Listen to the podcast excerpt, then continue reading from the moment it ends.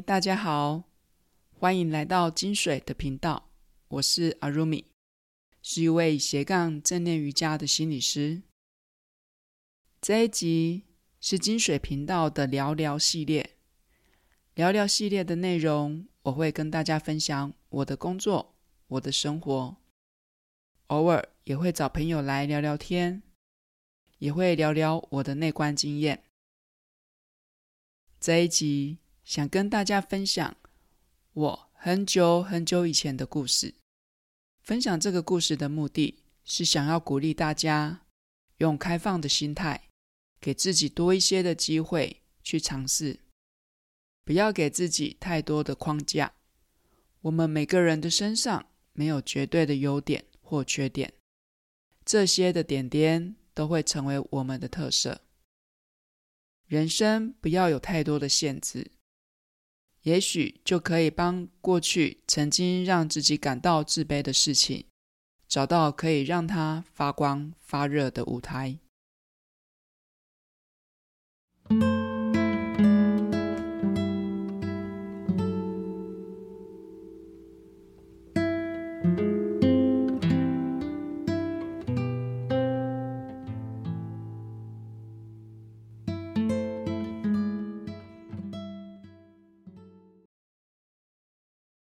我是一个好奇心很强的人，很喜欢学习，也很喜欢接触不同的挑战。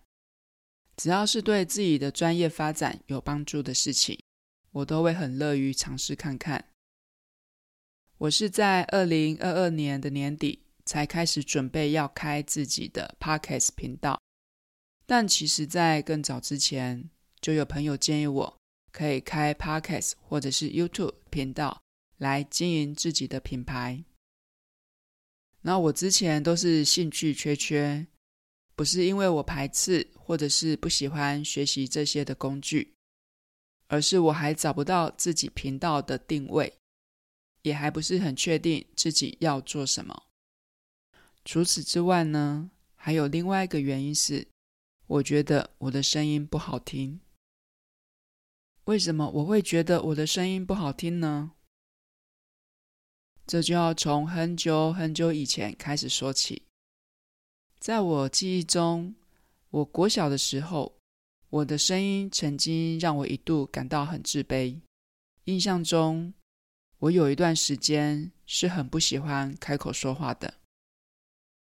我记得我小的时候，只要感冒发烧，我就会失声，整个声音就会哑掉。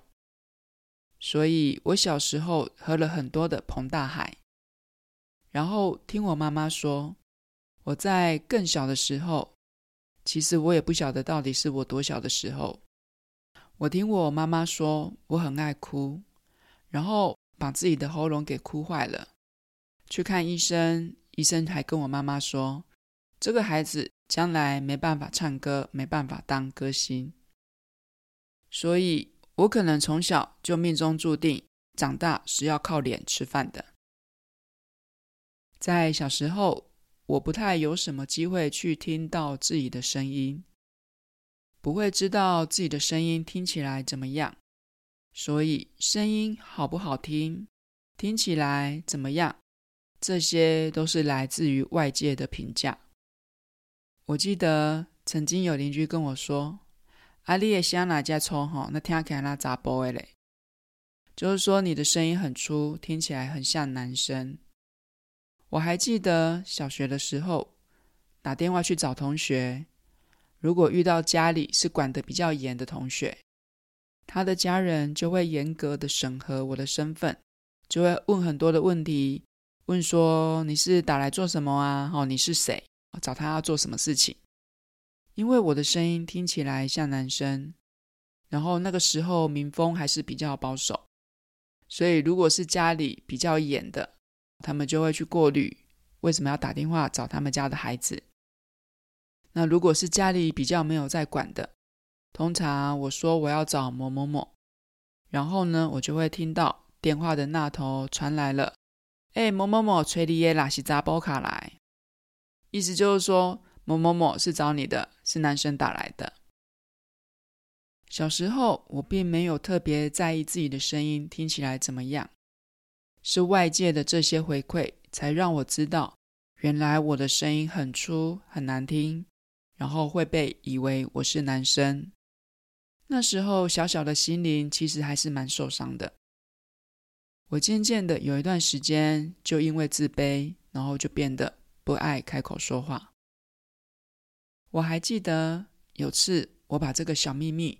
写进了一篇的作文里面，然后我还记得那时候老师改完作业之后，还来安慰我。老师安慰我说：“那就是你的特色啊，每个人都有每个人的特色。”所以在那之后，我才渐渐的比较愿意再多开口说话。随着我年龄的增长，我幼小的心灵也开始慢慢的成长茁壮。后来上了国中、高中，因为有课业的压力、升学的压力，转移了我很在意自己声音这件事情。所以小时候对自己的声音的自卑就这样子过去了。后来我对自己的认知就是，声音很低沉，声音常常会被误认为是男性，然后讲电话的时候都会被叫先生之类的。是不会有自卑的感觉，也不会再去介意别人的反应了。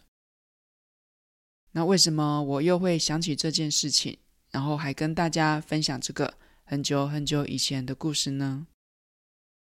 我们回到今天节目一开始所提到的事情，就是我之前觉得自己的声音不好听，所以才会对于要开频道这件事情很犹豫。但是，在我开了频道之后，我收到最多朋友或者是听众给我的回馈，都是说我的节目内容、我的语调、我的声音还有语速，会让人家觉得很平静、很安心、很放松，可以让人家安稳下来。从我收到的这些回馈，我很惊讶地发现到。虽然我的声音不是很好听，但是我的声音可以让人家安稳、平静下来。所以开始录 Podcast 之后，我就深刻的体悟到，好跟不好并没有绝对，就看你有没有找到对的舞台，用适合的方式去发挥自己的特色。比如说，我的音质。就不适合走甜美撒娇路线，所以那种楚楚可怜的人设我就无法驾驭。我的声音比较低沉，就比较适合走安稳人心的路线，所以我就走上了这一条可以安顿人心的道路。我以前还在医院工作的时候，我就遇过有病人打电话来医院找我。然后见到我本人之后，还质疑说我是不是心理师本人。他说他打电话来明明是个男性接听的，那为什么帮他做心理治疗的是女性的心理师？然后我之前也常常遇到打电话去餐厅订位，然后对方就会问先生几位。有时候我为了不让对方尴尬。我都会故意的在压低我的声音，我的声音辨识度很高，很多人都是用我的声音在记住我这个人。我记得小时候，老师安慰我说：“我的声音就是我的特色，每个人的特色都不一样。”所以那时候读小学的阿如米听不懂什么是特色。是长大了之后，我才渐渐的了解老师的意思。今天跟大家分享这个故事，是想鼓励大家用开放的心态，多多的体验不一样的人生。我也是因为愿意尝试的录制音频的节目，才帮自己的声音找到了可以让它发挥的舞台。我们频道大概有三十到四十 percent 的听众，都是我们的青年朋友们。很多人在这个生命的阶段，都还在探索自己的人生方向。在人生的道路上，不管是你的职涯，或者是你生涯的探索，如果你对你未来的方向没有很明确的话，你可以试着打开你的好奇心，去体验，去尝试看看。先不用去想自己适不适合，有没有兴趣，或者是喜不喜欢。很多时候都是要去尝试过后，体验过后，才会知道自己适不适合。用想的跟现实，毕竟还是有很大的差距。有时候你可能一开始没有什么兴趣，但是玩着玩着，可能就玩出兴趣来了。所以就打开你的好奇心，去体验看看。但是这样子的体验是要有个前提的，就是不去体验会伤害自己或者是伤害到别人的事情。比如说你好奇毒品的滋味，那你可不可以尝试看看？或者是想尝试做诈骗的刺激感？这些都是不行的，因为这些都是违法的行为。或者说，你想要体验介入别人的感情、介入别人的婚姻，这虽然都不违法，但是这些的经验不一定会为你的生命带来成长，有时反而会让你的生活变得更加的复杂，然后为自己带来更多的痛苦。所以，多尝试、多体验的前提是我们不伤害自己，也不伤害别人。我鼓励大家用开放的心态去探索自己，目的是希望透过尝试，能够为自己的未来开启更多的可能性，让自己的人生道路可以有更多的选择。不要用你过去的经验，或者是别人对你的评价来定义自己，或者是限制自己。今天是金水频道的聊聊系列。跟大家分享一个关于我很久很久以前的故事，希望透过这个故事的分享，大家可以更勇敢的去体验、去尝试，用开放的心态去探索自己。先不要有太多的预设立场，比如说，我并没有因为自己的声音不好听而排斥或者是害怕去录制自己的声音。然后我因为开了自己的频道，才发现原来我低沉的声音可以带给听众安稳平静的感觉。这也算是不小心就帮自己的声音找到了它的舞台。希望大家都可以帮自己的特色找到可以让它发光发热的舞台。节目的最后，针对金水的聊聊系列内容。如果你希望我聊聊哪些的主题，或是有什么样的问题想要提问的话，欢迎你透过节目资讯栏中的联系方法留言给我。针对今天的节目内容，如果你有任何的建议或回馈，也欢迎你留言给我，或者是你也可以在影片底下的留言跟我们分享。你是如何的帮自己找到可以发光发热的舞台？欢迎大家在听完节目后，到 Apple Podcast 留下你的星星评论，并且留言让我知道你听完节目后的心得。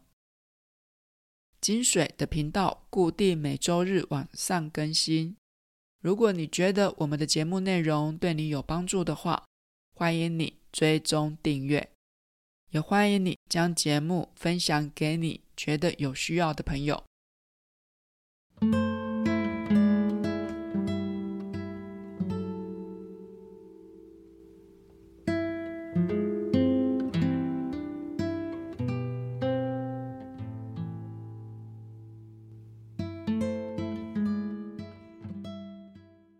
在节目最后的尾声，谢谢每一位愿意聆听到最后的听众，我在这里献上给你们的祝福，愿你们平安自在，愿你们健康快乐。